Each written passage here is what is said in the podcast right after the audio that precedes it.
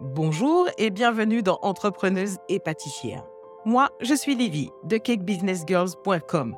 Je crée des stratégies de développement commercial et des formations à la gestion d'entreprise pour les pâtissières et les cake designers qui sont ambitieuses afin qu'elles puissent atteindre les bons clients, surpasser la concurrence et booster leur rentabilité.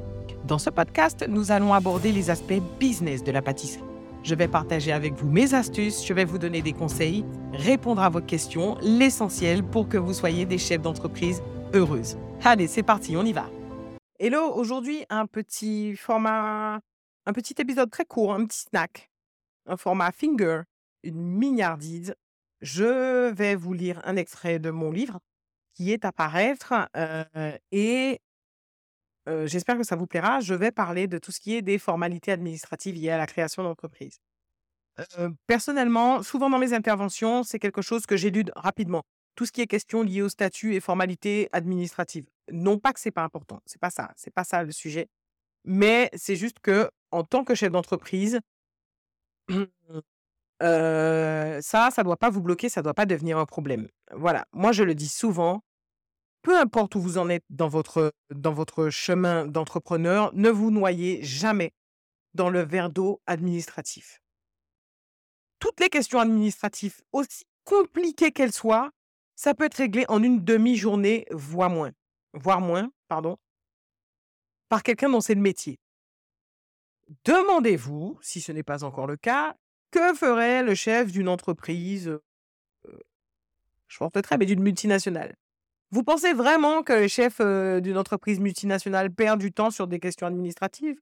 Non Il confie le sujet à quelqu'un. Alors, à quelqu'un de son entreprise, soit. Mais il confie quand même le sujet à quelqu'un. Et même si vous avez une petite entreprise, même si vous êtes encore seulement un porteur de projet, c'est aussi ce que je vous encourage à faire.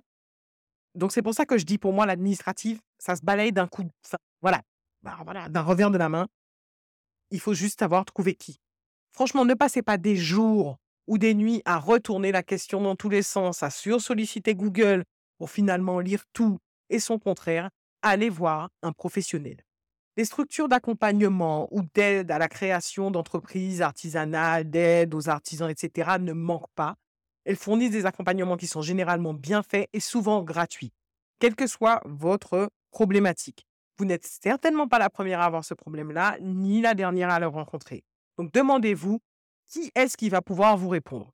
Peut-être un comptable, peut-être un fiscaliste, peut-être que, en fonction de votre activité, ça va être la chambre des métiers, peut-être que c'est une direction départementale de, peut-être que vous allez devoir aller sur des salons professionnels, rencontrer des gens, décrochez votre téléphone, déplacez-vous, mettez face à face éventuellement des interlocuteurs si vous avez des réponses qui sont contradictoires.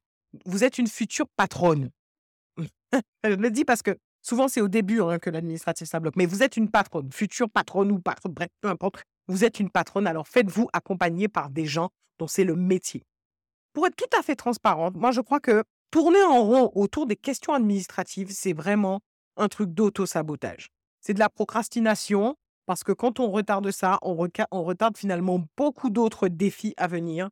On rend compliqué des sujets qui pourraient être réglés juste avec un coup de fil. Donc attention à ne pas vous laisser avoir. Enfin, je voulais juste vous rappeler que vous allez prendre de toutes les façons des décisions administratives. Mais souvent, une décision administrative, ça peut se changer. Ok, ça coûte parfois un petit peu d'argent, mais ça peut se changer. Donc surtout, ne euh, surévaluez pas la chose. Euh, rien n'est gravé dans le marbre. Vous pourrez toujours changer la donne. Voilà. Réponse rapide. Euh, euh, conseil rapide, ne vous noyez pas dans l'administratif et demandez-vous qui va pouvoir vous aider à résoudre rapidement ce problème. À bientôt! Merci beaucoup d'avoir écouté cet épisode. S'il vous a plu, je vous remercie de le partager et de me laisser un petit commentaire.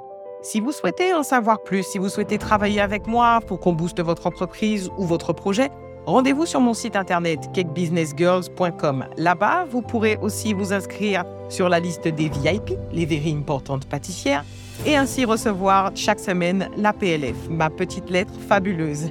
Je vous dis à très bientôt